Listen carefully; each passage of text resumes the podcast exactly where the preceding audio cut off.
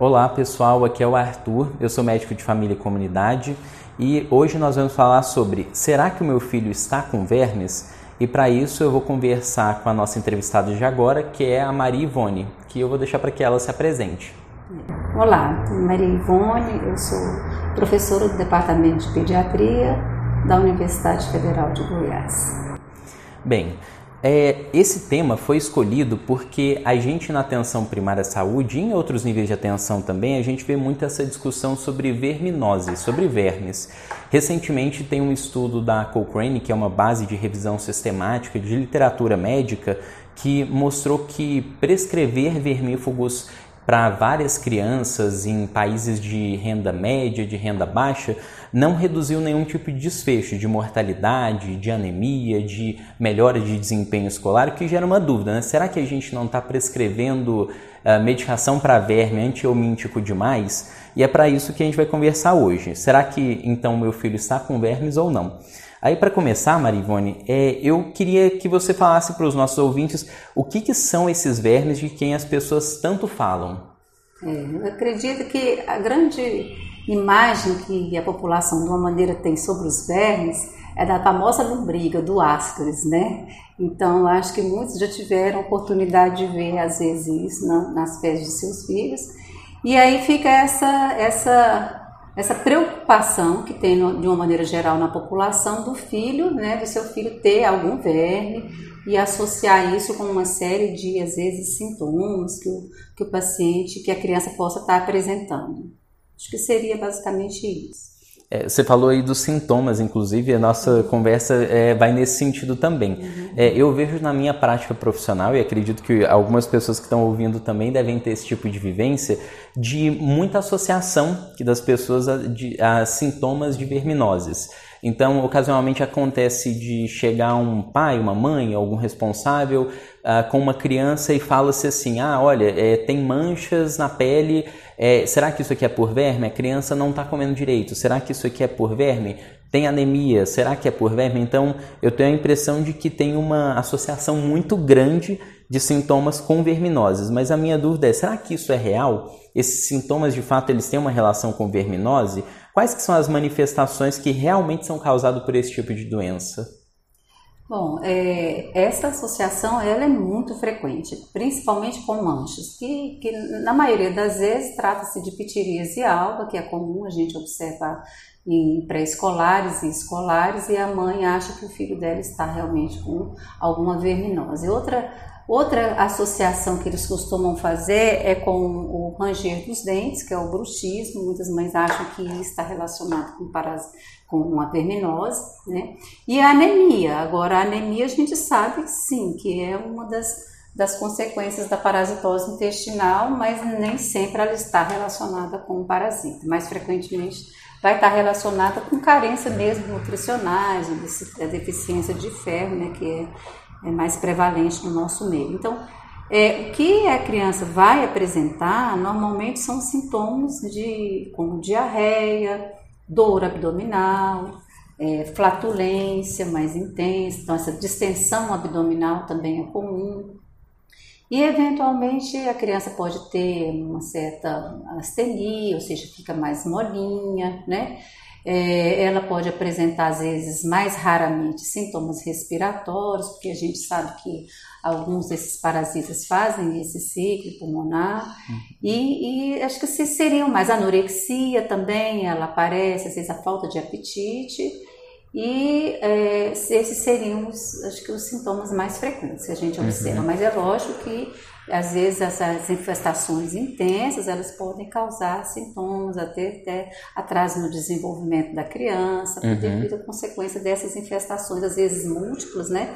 Então, a criança pode apresentar uma sintomatologia mais expressiva. Mas, uhum. normalmente, eu diria que a diarreia é o sintoma que mais frequentemente é, é trazido pela pelo, pelo aparecimento das parasitoses, né? Uhum. E a gente vê muitas vezes é o questionamento sobre se existe algum método de exame complementar que faz tem tanta acurácia assim para verminoses de forma geral, né? Muitas vezes a, existe uma demanda como, bem, olha, o meu filho ele não está comendo direito, eu acho que isso aí pode ser verme, eu gostaria de fazer um exame de fezes, de urina, de sangue para saber se isso de fato é verminose. Uhum. Mas existe alguma maneira, algum tipo de protocolo de como lidar numa situação dessa?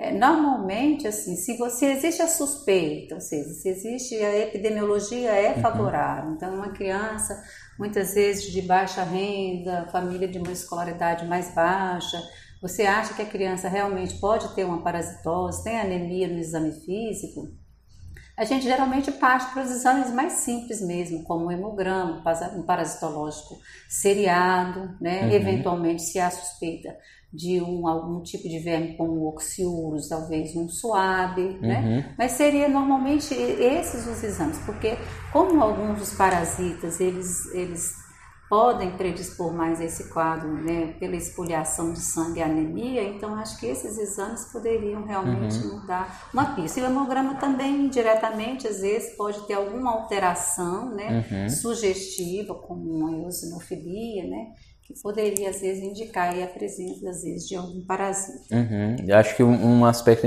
importante é lembrar que é diante de uma suspeita clínica, Isso, né? Suspeita como foi mostrado. Uhum. Exatamente. Eu sei que muitas vezes.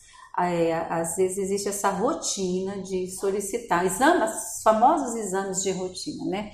De solicitar um parasitológico, um hemograma, exame de urina, nessas consultas de rotina, quando a criança não tem nenhuma queixa, uhum. né?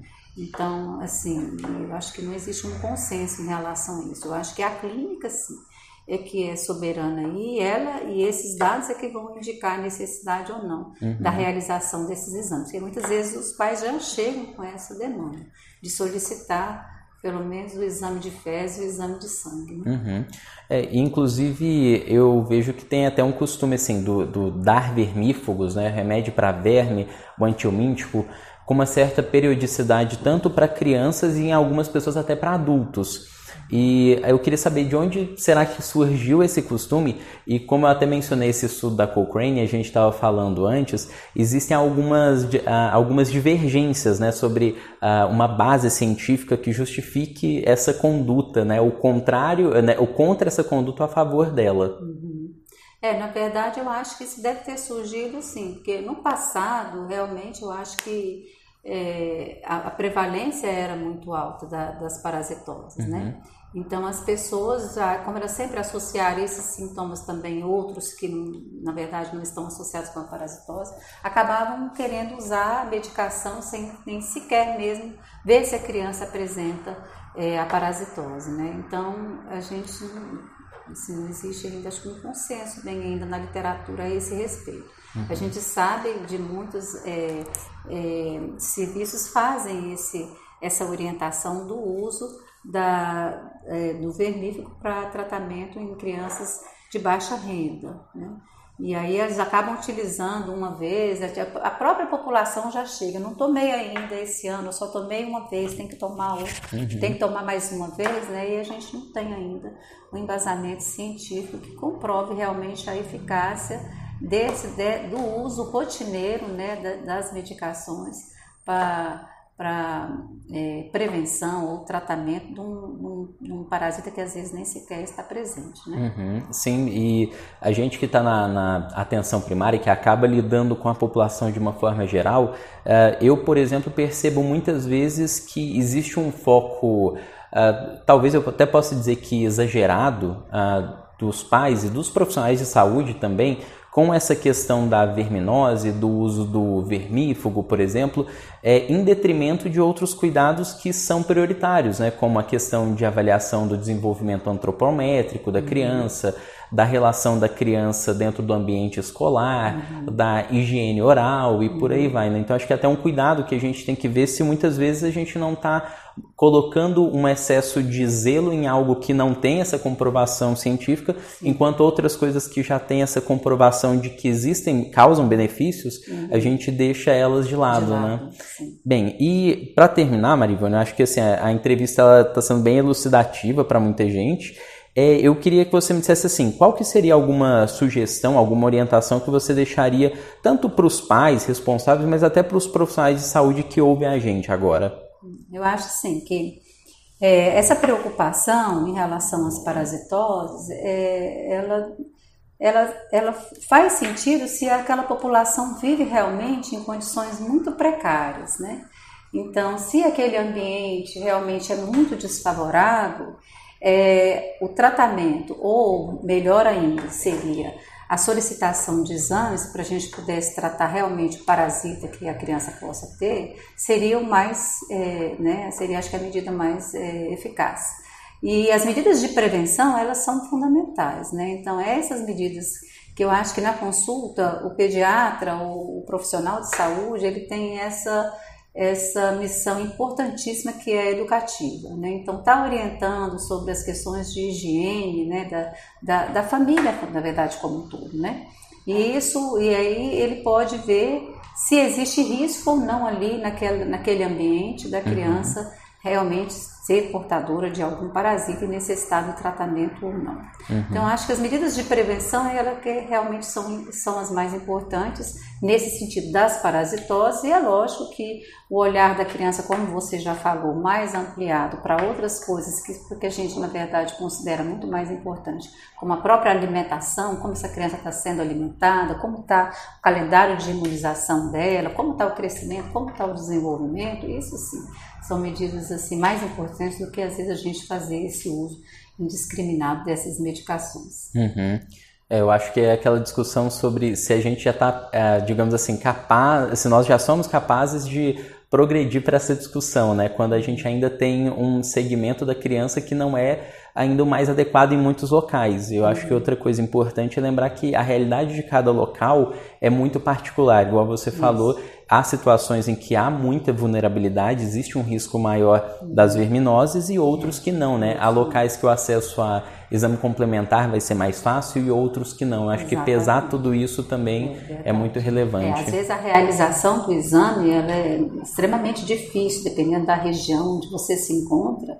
Então, e aí você, lógico, você vai preferir usar uma medicação aí que consiga, às vezes, pegar aí mais amplo possível, ou se não associar duas medicações que possam realmente cobrir aí os, os, os principais parasitas, né? Uhum. Tá certo, então. Uhum. Ei, Marivane, muito obrigado pela conversa. Eu realmente acho que foi um ótimo momento e eu espero que todo mundo que esteja ouvindo a gente goste. Obrigado a todo mundo. Até mais. Obrigada.